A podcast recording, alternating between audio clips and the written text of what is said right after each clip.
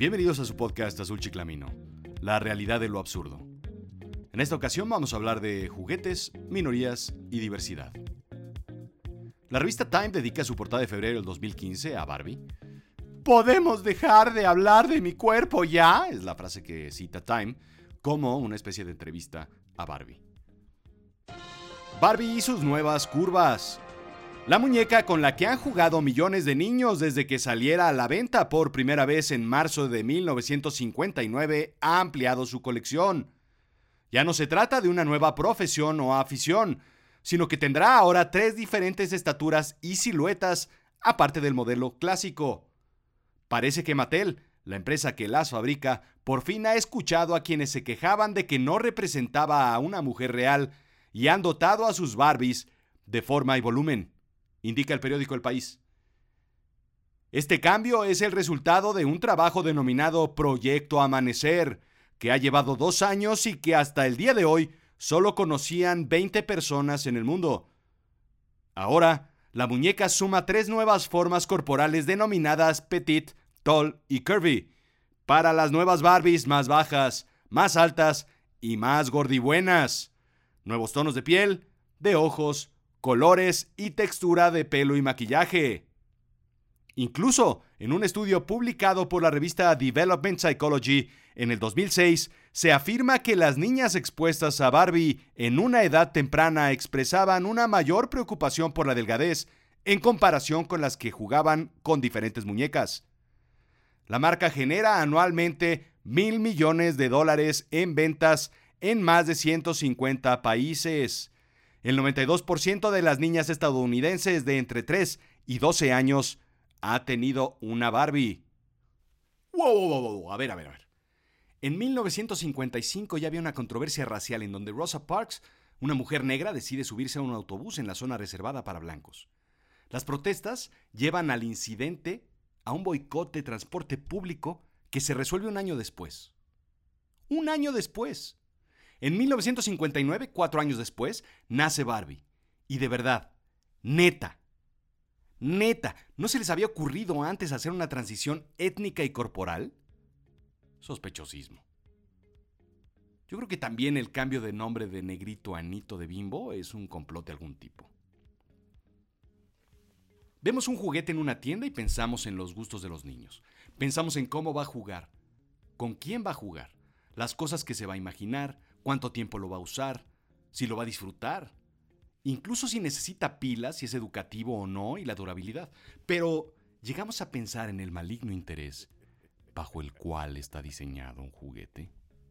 Si se diseña en realidad para incrementar el valor de una organización multimillonaria, ¿los tiempos han cambiado o los mercados son los que han cambiado? 1997. Carter Bryant presenta bosquejos de su nuevo producto a Mattel. Estos son rechazados. Carter renuncia a la compañía, pero los bosquejos son desarrollados en dos nuevas líneas de producto de Mattel, Diva Stars y My Scene.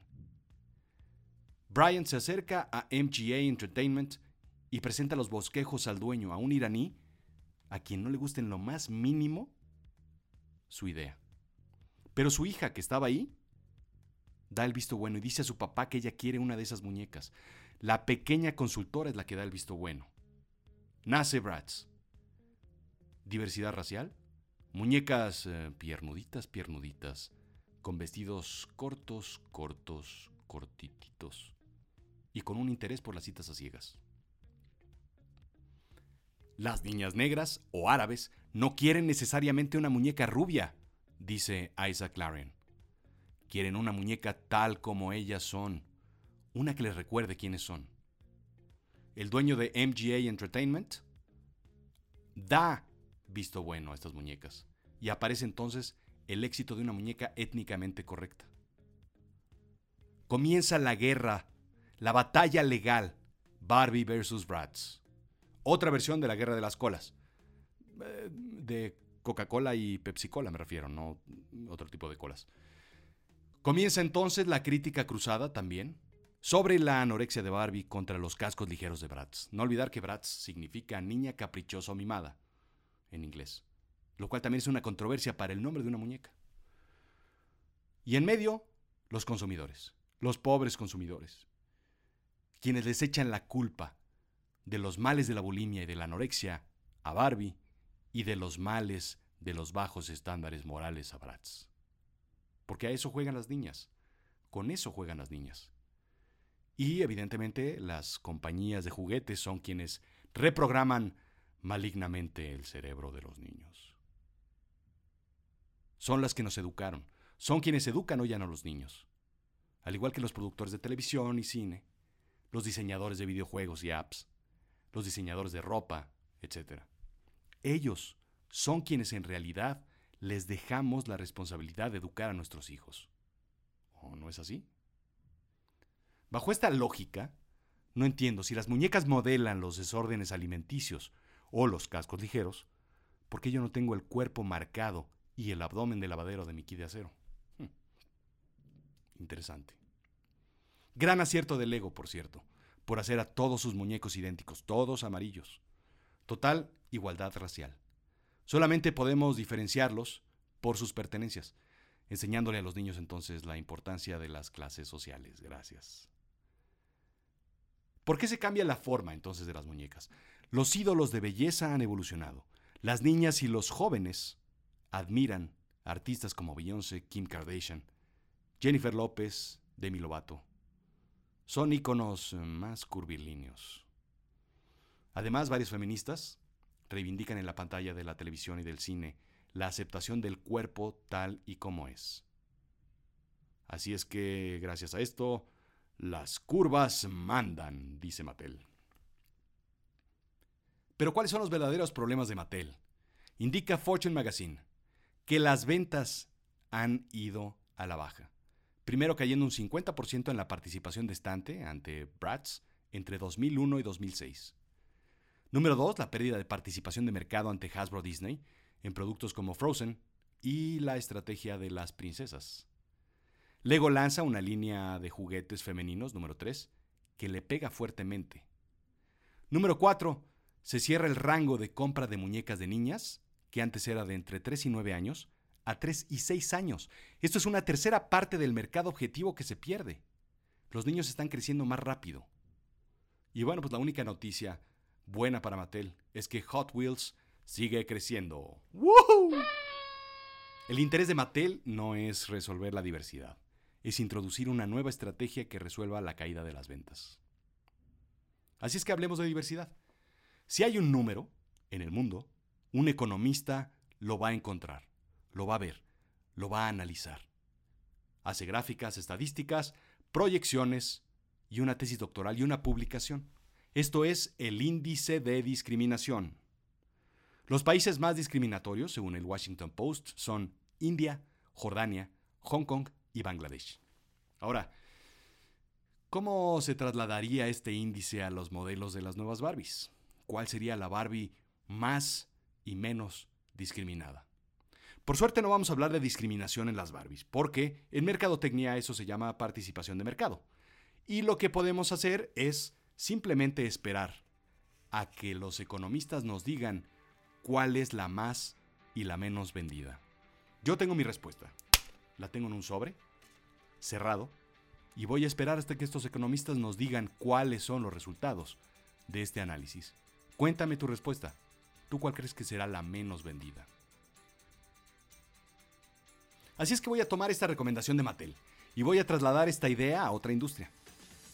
Vamos a incorporar diversidad a todo. Eso es lo que nos dicen que es políticamente correcto. Y esa es la lección que por lo visto no hemos aprendido. Así es que comencemos haciendo los cambios políticamente correctos en la literatura clásica. Black Beauty, Belleza Negra. No podemos dejar que un niño lea esta historia, tal y como está escrita. Sobre un caballo negro que corre libre y desnudo por la pradera. Esto evidentemente habla sobre un hombre negro que corre desnudo por la pradera. Así es que incorporemos un caballo rubio y uno blanco y tal vez a un pony para pensar en los enanos. Blancanieves incorpora bien esta diversidad al incluir en la historia enanos, pero cambiemos entonces al valedor por un príncipe árabe que llega a la selva de Vietnam a despertarla y a incorporarla a su enorme harén en Medio Oriente. Una nueva versión de Robinson Crusoe en donde además de su negro amigo Viernes, se encuentra también a un chilango llamado Jueves porque pues evidentemente bebe de jueves a jueves y está crudo toda la semana. Y un judío, evidentemente llamado Sábado. Una nueva versión donde además de ser delgado y espigado, Don Quijote es asiático y persigue pagodas. Sancho Panza, un bajito y pelirrojo vikingo, y Dulcinea, una princesa azteca. ¿Por qué habrían de ser todos europeos. Frankenstein de Mary Shelley. Muy sencillo, este es el más fácil de todos. Un monstruo hecho de diversas razas. Piernas de un bailarín brasileño de capoeira, brazos de un peleador chino de kung fu, el fuerte y voluminoso abdomen de un luchador de lucha libre mexicano, cabeza rubia escandinava y de un negro, bueno, de un negro evidentemente del ritmo. No se aceleren. La diversidad no se conseguirá por una muñeca. Está en la educación de los niños y en darnos cuenta de que todos somos iguales y de que cada raza y cada color tiene su gusto y saborcito. Spoiler alert, no a todos les gustan las figuras estilizadas. Por eso hay colores, formas, tamaños, sabores. Mientras más pensemos en ello, más complicado va a ser para este mundo global el incorporar a todas las razas. Solamente recuerden que hay a quien le gusta el gansito marinela y hay a quien le gusta el chocotorro. Yo soy Rodrigo Job y esto fue su podcast Azul Chiclamino, la realidad de lo absurdo. Sígueme, arroba fabulmanxxx en Twitter, escríbeme rodrigojob arroba yahoo.com o visítame www.yodemente.com.